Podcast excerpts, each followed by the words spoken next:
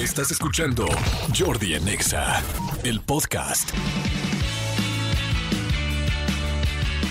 Señores, seguimos aquí en Jordi en Exa y me da muchísimo gusto recibir al actor, al conductor, al compañero, al, a, a quien ha personificado a, a Manuela como drag en Mentidrags, a Roberto Carlos. claro que sí. ¡Eh! De vuelta, oye, me trajeron rápido. Amigo, me da mucho gusto. ¿Cómo Cumpliste. estás? Muy contento, muy contento. Cumpliste. Eh, me fu- me cumpli- ahora sí que Cumpliste, cumpliste. veniste. Cumpliste y sí viniste. Sí viniste Regresaste. y te fuiste. Llegaste. Es que el otro día te fuiste. Sí. Sí, puntualistes. Oye, bien contento. Ya, ahora sí, ya Manuela estrenada y pues dándolo todo, como todos los días. Qué bueno, es que estás en este en Mentidrags, Sí. ¿no? Que es esta nueva versión de mentiras, pero ahora hecho como todo el tono, humor y, Sí. y visualmente como los drag queens. Entonces está muy divertido. ¿Tú alguna vez fuiste drag queen? ¿Te has- Fíjate que yo antes? conduje la temporada 4 de La Más Draga y en la final el público me pedía tanto que me querían ver de drag queen, aunque yo respeto y no me dedico a eso. O sea, yo soy un actor que interpreta ahorita en Manuela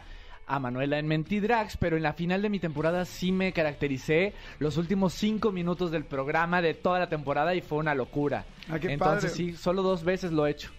Buenísimo. Oye, pero hoy, eh, independientemente de que queríamos platicar también, bueno, mencionarles esto, eh, estás en una obra que es Afterglow.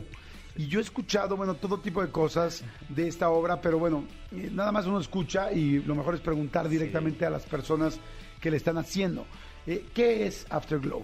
Afterglow es una obra que ha sido un suceso en muchos países. Ha estado en eh, Co- Colombia, Argentina, España, Estados Unidos, en Miami, Madrid. O sea, le ha dado la vuelta al mundo siendo un suceso porque es una obra de teatro que, a ver, lo primero que la gente ve al ver el espectacular o al ver, ve a hombres desnudos, básicamente, ¿no?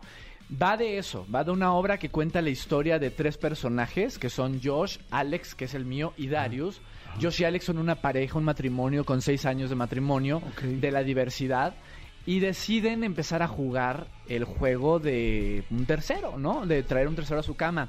¿Y qué pasa, Jordi? Es una historia que se cuenta desde la diversidad, desde una pareja gay, pero va más allá porque habla del amor, habla de los límites, habla de las relaciones abiertas, habla de qué pasa cuando tras, traspasas los límites de los límites, ¿no? O sea, porque todo juego tiene reglas. Pero también todo juego, toda acción tiene una consecuencia. Y va de eso. Es una historia que, que comienza con un desnudo actoral de los tres personajes.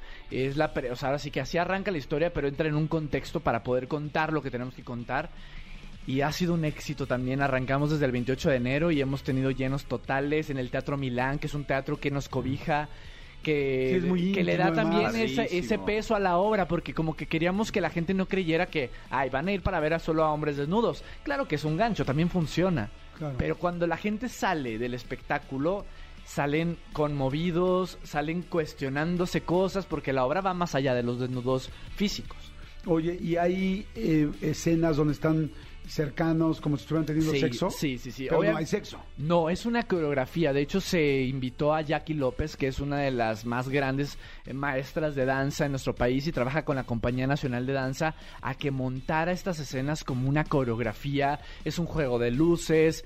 Es, eh, la verdad es que es súper bonito, es artístico. O sea, luego la gente le da miedo de escuchar, voy a ir a ver desnudos, ¿no? Pero va mucho más allá de eso. Es es muy artística, la obra es muy coreográfica, las transiciones de una escena a otra están acompañadas de coreografías, o sea, es un concepto que no habíamos tenido en México y que a la gente le está gustando. Me interesa mucho lo que estás diciendo sobre la historia, sobre el amor, sobre Sí. los límites, sobre una relación abierta, dónde puede llegar o no. Sí. Eso lo, lo descubriremos cuando veamos la obra. Pero, perdón que me enfoque en el desnudo, porque es mucho más importante, Sí. evidentemente, lo otro. Pero habiendo dicho lo otro, tengo, tengo dudas. Este, yo me acuerdo la primera vez que yo vi un desnudo de un hombre, que fue en una obra que se llama De la Calle. Eh, al lado, en el Auditorio Nacional hay un este, teatro muy El, gran- famoso. el granero. Atrás, ¿no? Atrásito. Sí, sí, sí, no recuerdo el nombre, pero muy también muy interesante Sí, el teatro. me mandaron, me mandaron de la escuela. Yo estaba yo creo que en primero de secundaria, segundo de secundaria. Y del momento en que uno de los chavos de la calle, que después fue película, donde está este Armando Hernández Sí, y, Claro. Y Luis Felipe, eh, ay, Eh, no, Bichir, Luis ¿no? No, Luis Gerardo, bueno, sí creo que Bichir. Este, o sea, la obra fue tan fuerte que la gente te, te mandaban de las escuelas a verla.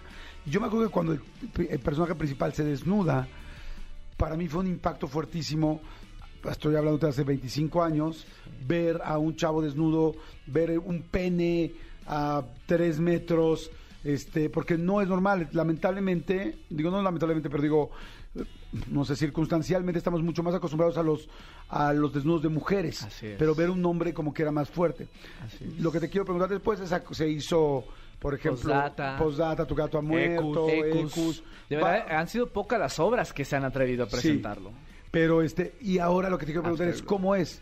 Cuando sales al escenario, sales ya desnudo o te desnudas y, y- y sientes que todavía la gente se sorprende, ¿no? ¿Cómo es eso? Fíjate que en esta justamente empieza con el desnudo. Y es O justamente. sea, ¿entras ya desnudo? Ajá, la gente me ve por primera vez, eh, nos ve a los tres desnudos en el escenario y es parte también para quitar ese morbo, ¿no? O sea, si alguien vino a verlo por el desnudo, bienvenidos, no Sí, pasa nada. pero ya- queremos contarte toda una historia. Ese es el contexto, es como inicia. Tiene un porqué. Esta obra, de verdad, el gran peso es que inicia así. Ya lo entenderán cuando lo vean, por qué se desarrolla de esa forma. Fue difícil el proceso de saber que lo vas a hacer, el desnudo, pero fíjate que se forma una convención de, de una zona segura entre los compañeros y entramos de verdad en, en ese momento de la escena que ni nos enteramos del público en ese momento. O sea, no, no fue tan difícil como pensé que lo iba a hacer. Sí es de valor, sí es de valor, la verdad, por tomar la decisión de aceptar un proyecto donde te vas a... Ahora sí que es el estado más vulnerable, ¿no? Pero también el más natural, Jordi. Claro. Entonces, para mí se convirtió también más de lo profesional en un tema personal de decir, es el momento de soltar prejuicios, estigmas, miedos ante nuestro propio Claro. cuerpo, cuerpo, es de aceptación también de decir, soy esto. Y lo que te quiero mostrar va más allá de mi físico, es lo que le estoy dando a mi personaje.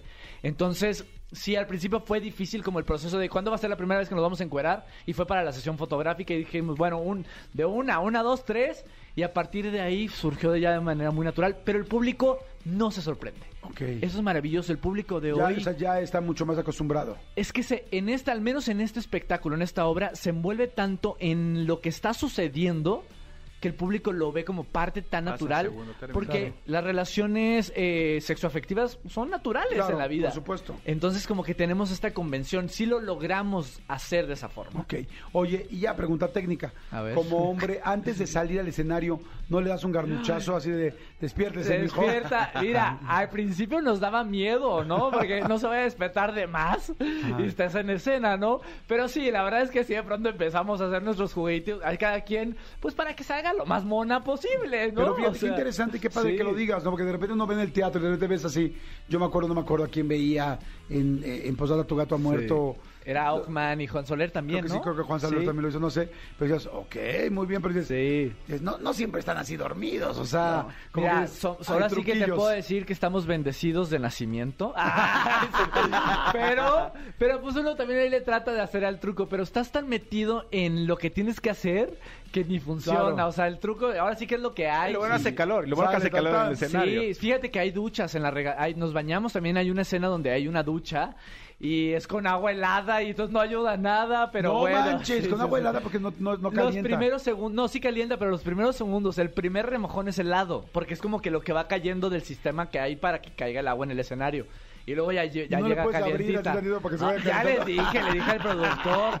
no, me o sea, tocando. echa- ahora sí que échanos la mano, ¿no? O sea, pero no, sí, fíjate que te termina valiendo, Jordi, de verdad, te termina valiendo. Es una obra donde ni usamos maquillaje, ni nada, o sea, salimos tan, ahora sí que tan desnudos de físico, de cuerpo, de alma, de todo que es lo de menos. Padrísimo, amigo. Pues bueno, pues vayan a ver a Roberto Carlo. Sí. Este, ¿Quién más está? Está Manuel Balbi, Roberto Romano y dos chavitos actores maravillosos que son Carlo Basabe y Luis Vegas. De verdad, una obra de teatro que si, si, si van a verla, van a salir con algo más de lo que se imaginarán, que eso es, eso es maravilloso. Ok, Afterglow, después de que funcionó tan un suceso en Nueva York, en Madrid, en Sí. Buenos Aires, en Los Ángeles, en Londres, este, Bogotá. en Bogotá, este, pues llega a México. Sí. Afterglow en Teatro el- Milán. Teatro Milán. Teatro Milán ¿Qué los días? viernes a las eh, dos funciones, a las 8 y a las 9. No, a las 7 y a las 9. Sábados 6 y 7. No, 6 y 8 y domingos 5 y 7. Es un, Wow. Siempre es una bronca aprenderse los horarios. Claro. Pero métanse a arroba Afterglow México o arroba Roberto Carlo MX y ahí van a ver los, los roles de elenco y todo. Yo estoy todas las funciones. Padrísimo. Mis compañeros se alternan los personajes, pero yo estoy todas, al menos de aquí a finales de marzo. Perfecto. Gracias, amigo. Muchas Gracias, gracias. ahí los Gracias. ¿Tus redes? Roberto Carlo MX. Perfecto, gracias. Escúchanos en vivo de lunes a viernes a las 10 de la mañana en Exa FM 104.9.